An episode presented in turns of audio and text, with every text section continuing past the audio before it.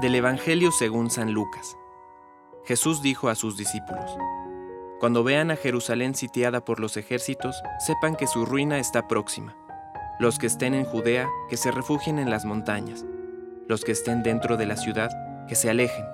Y los que estén en los campos, que no vuelvan a ella. Porque serán días de escarmiento, en que todo lo que está escrito deberá cumplirse.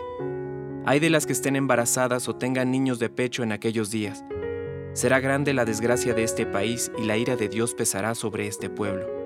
Caerán al filo de la espada, serán llevados cautivos a todas las naciones, y Jerusalén será pisoteada por los paganos, hasta que el tiempo de los paganos llegue a su cumplimiento.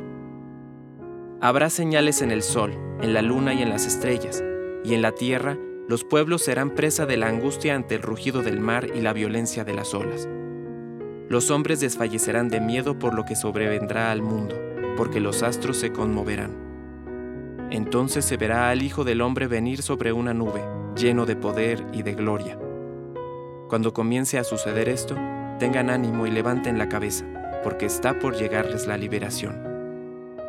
Palabra de Dios. Compártelo, viralicemos juntos el Evangelio.